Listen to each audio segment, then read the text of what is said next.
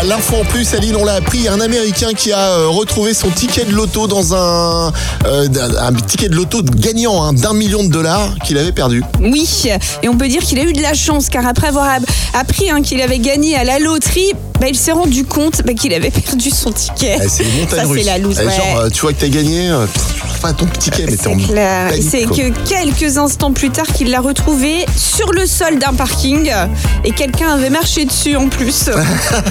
Et comme quoi, faut toujours regarder euh, sur quoi on met le pied. hein. Ouais. Eh, T'imagines non, bah, c'est, euh, moi je serais le genre à marcher sur un billet de 50, de 50 euros et puis pas à le voir. Vraiment. Euh, genre. Tous les matins, Alex et Aline réveillent les Ardennes.